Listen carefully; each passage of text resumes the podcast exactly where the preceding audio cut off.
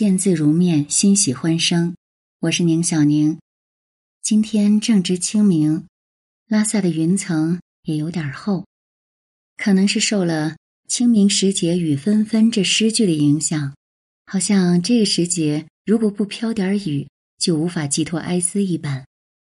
那么，你那里下雨了吗？其实，清明时节的谚语说的很清楚了：“清明宜晴。”谷雨宜雨，而且和清明节气并存的还有两个节日：上巳节和寒食节。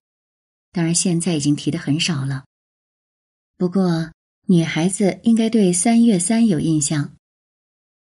古人呢有春天临水洗浴来去除不祥的传统。这一天呢，不分男女老少，都要到水边去洗浴，来去除污秽和不祥。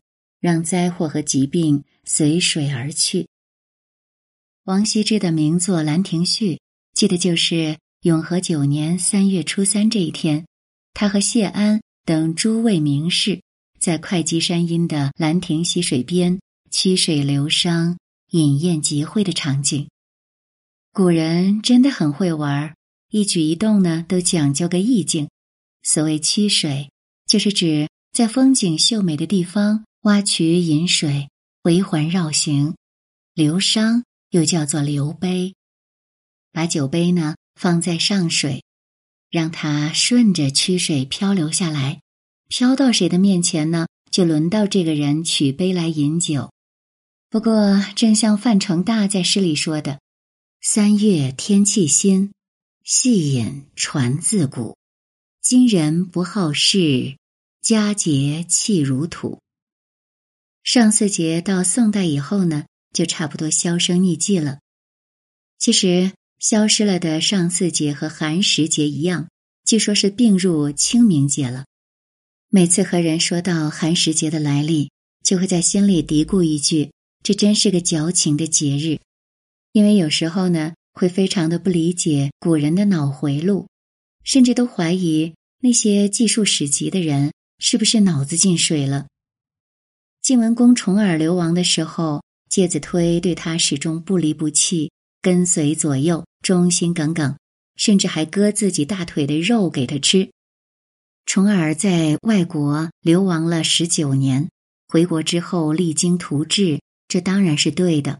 他想让介子推继续辅佐他，或者说是想要赏赐他，这都是可以理解的。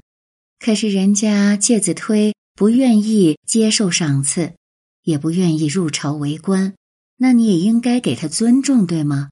用放火烧山这种粗暴的方式去逼迫，本来就非君子所为。再说了，人家想着你说如果不出来见面，那我就烧山，也只是威胁一下，哪成想呢？你还真的烧啊！真的是无语极了。当然。晋文公的本意呢，并非如此，只是造成这样的结局，也的确令人遗憾。寒食节的原发地是山西介休绵山，距今呢已经有两千六百四十年的历史了。它比端午节的发生还要早三百五十八年。历史上，因为寒食、清明靠得太近，久而久之呢，就合为一个节日。有记载。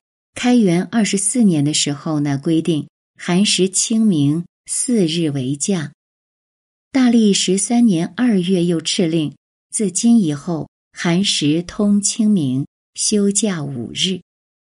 贞元六年三月又说寒食清明，以准元日节，前后各给三天。这样看来啊，唐朝时候放假可真够大方的。开始还只是休假四天呢，后来又变成五天，再后来呢就是休假六天了。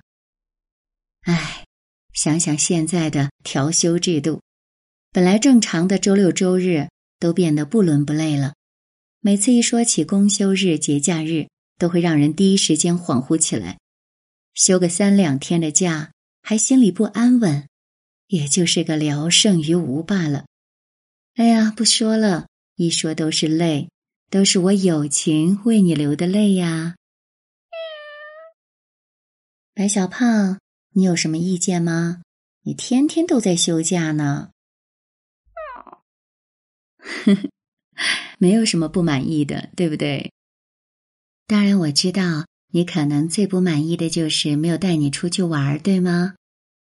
梨花风起正清明，游子寻春半出城。其实呀，在清明时节，古人会清晨而出，一起去踏青。那白小胖，我们明天出去踏青好不好呀？喵喵！看你这高兴的样子。清明假期你在忙些什么呢？我在寒食节这一天可是上了班的。下班的时候走出直播室，我打算去办公室拿点东西。这短短的两分钟的路程，却在内心呢上演了一出浪漫的剧。正值拉萨春日的黄昏，天空一大团一大团的云朵，以浅浅的蓝色为背景，顽皮的太阳就在云团之间跳跃着。空气中漂浮的。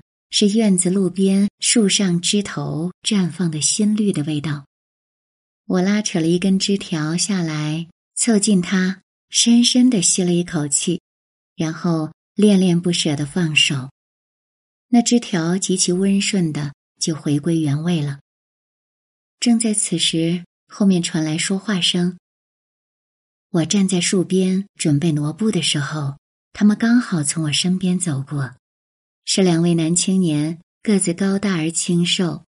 我听他们小声在说着什么，然后我就悄悄的走在后面，心里在想：他们是要去哪里呢？是要去办公室吗？还是回家，或者是回宿舍呢？不过我要是回办公室的话，往前面再走个十米呀，我就要左拐了。他们是会左拐还是直行呢？他们走过了我需要左拐的地方，直接往前走了。我看他们走得很慢，说话的声音也不大。其实平时看见两位男青年，不管年纪大还是年纪小的，一起边走边聊天呢，总感觉到他们会用很大的声音说话。但是这两位呢，却没有。我就开始想象，他们应该是带着一颗温柔的心，在这人间生活着的吧。当时只觉得有点可惜，我就要左转了，他们和我不同路哎。就这样胡思乱想的，就到了办公室。当时还以为会没有人呢，毕竟这是清明假期，如果不是排了班要来上节目，有谁会到办公室来呢？没想到竟然是我们的主任，很有意思，他是过来送花来了。上午的时候呢，就看到他在群里发了一些花儿的图片，有三角梅，还有一些我不认识的花朵。另外呢，还有很多的多肉。当时他就问大家有没有想要花的，就这么几张花的盛放的图片，再加上这么一句问询，就把平时很沉默的大家全都给炸出来了。这个说我要芦荟，那个说我要多肉。还有的呢，就干脆把自己家里养的一些各种各样的花儿啊、绿色植物啊给亮了出来。我突然觉得，在这个春天，花儿就成了最美的沟通的方式。人们自然或不自然的、下意识的就会受到它的吸引，不论它是什么样的色彩。可巧，就有朋友跟我炫耀说：“你在上班吗？”我可是在看桃花哦，然后我就想，他会在哪里看桃花呢？难道是去了林芝吗？可是他告诉我，就在你家附近，这边就有很美的桃林呢。啊，原来最美好的就在身边呢！我再一次体会到了这句话的深意。看来明天真的不能再偷懒，再窝在家里了。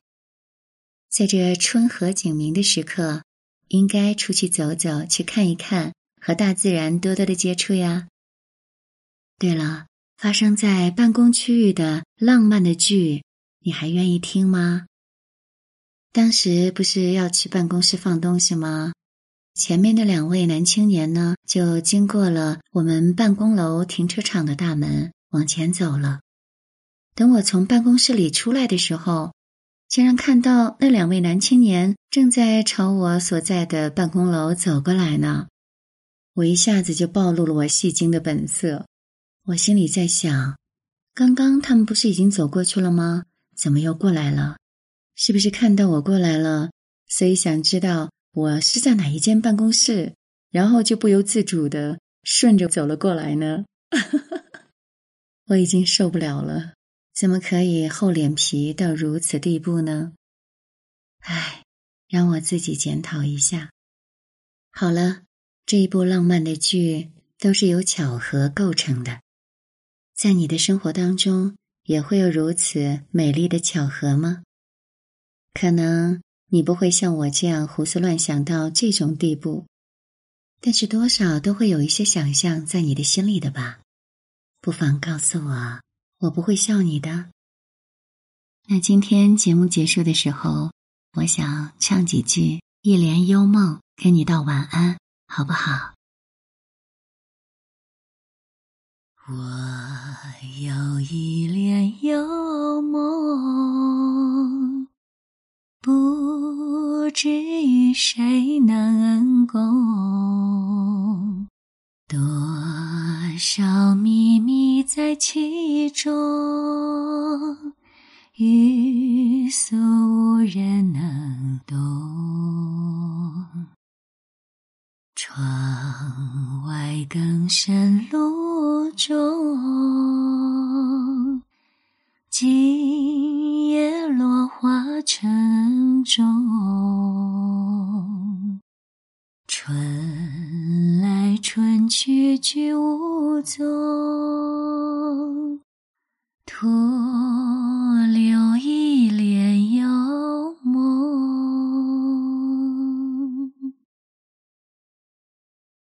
你可能不知道，这首歌竟然是我这辈子第一次唱。